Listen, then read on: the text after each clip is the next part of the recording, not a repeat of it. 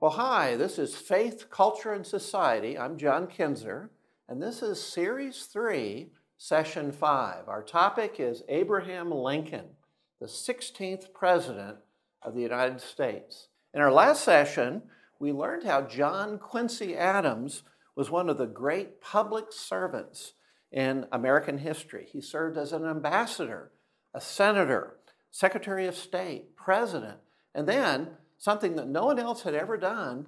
He, st- he uh, served in the House of Representatives for 17 years after being president. So, a total of 52 years in public service.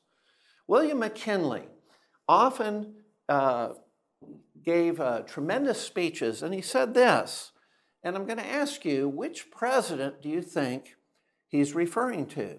Quote, the purposes of God working through the ages were perhaps more clearly revealed to him than to any other. Well, if you guessed Abraham Lincoln, you guessed correctly. But Lincoln did not know Christ in a personal way until late in life. We do see in Lincoln a man who was prepared by God for a titanic work, a titanic task that he would one day face as president. God's fingerprints are all over his life. Listen to some of these things that prepared him. He was born on the frontier in Kentucky in 1809. He had humble roots. He was born in a log cabin, no floor, dirt floor. He learned to be honest. In fact, his nickname was Honest Abe. In one instance, he walked many miles to a home just to return a few cents from a person who had overpaid for the item at his store. He worked hard. He cleared land with an axe. He split trees. He was known as the rail splitter.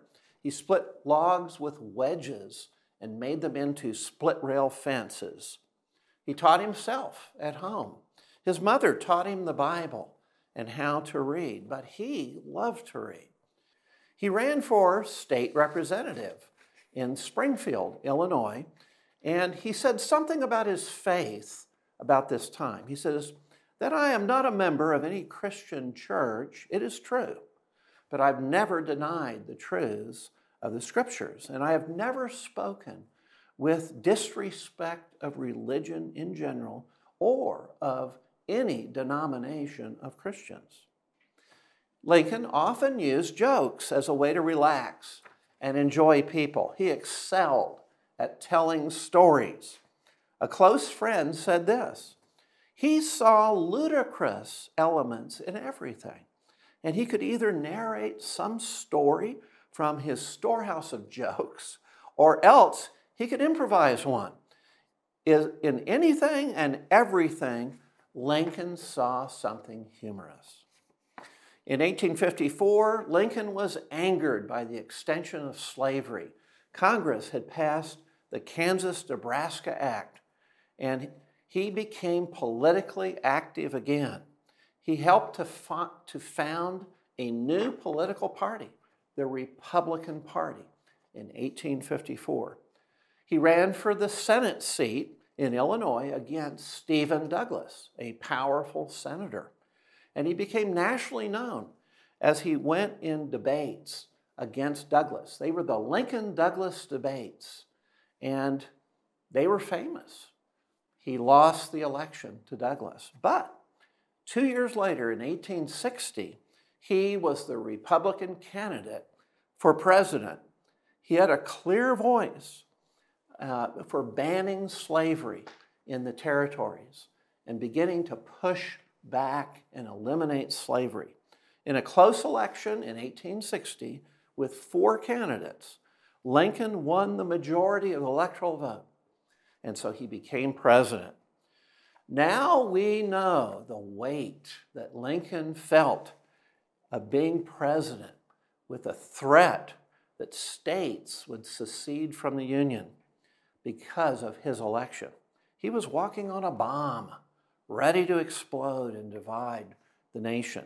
He told his secretary, I have driven many times upon my knees I have been driven many times upon my knees by the overwhelming conviction that I had nowhere else to go.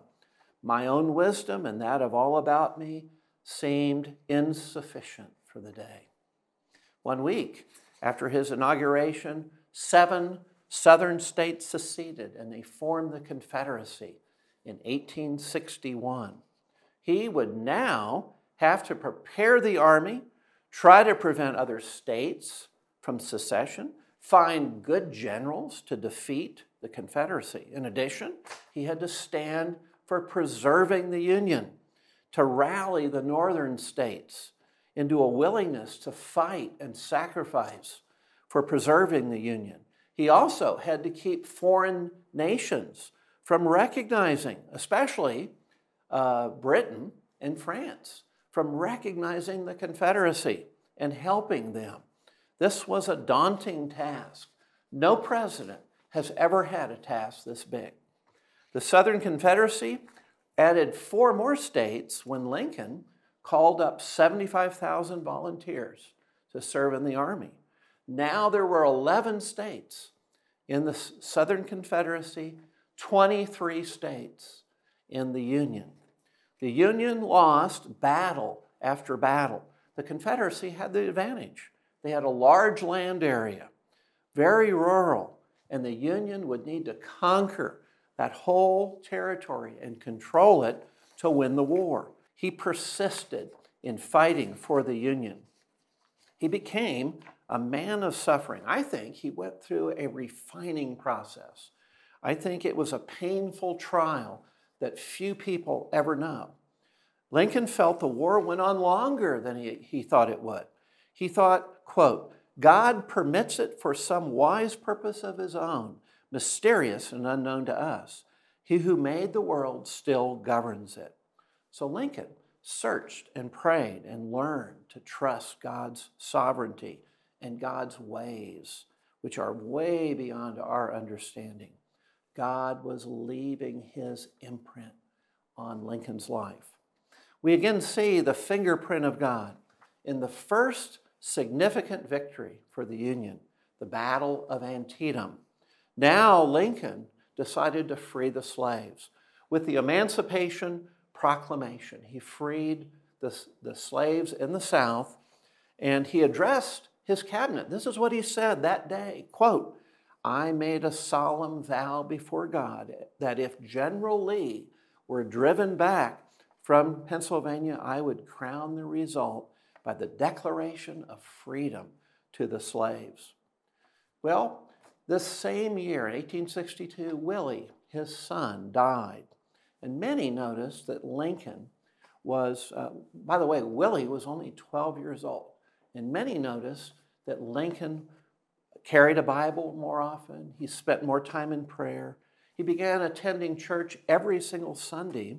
And the pastor of his church said this he said that the death of Willie and Lincoln's visit to Gettysburg, where the big battle had taken place, led Lincoln to a personal faith in Christ. Here's an interesting uh, view that Lincoln proclaimed a day of fasting for the nation. He said this We have forgotten God. We've forgotten His gracious hand that preserved us in peace and multiplied and strengthened us. We've vainly imagined in the deceitfulness of our hearts that all these blessings were produced by the superior wisdom and virtue of our own. In inaugural address, in his second term, only 45 days before he was assassinated, he said this If God will continue it until all the wealth piled by the bondsman's 250 years of unrequited toil shall be sunk, and every drop of blood drawn with the lash shall be paid with another drawn by the sword, so it must be said, the judgments of the Lord are true and righteous altogether. He's quoting Psalm 19. He lost dear things. He suffered. He pondered why these things were so. And he trusted God. That's the message of Abraham Lincoln. America never had a greater president. Thank you, and God bless you.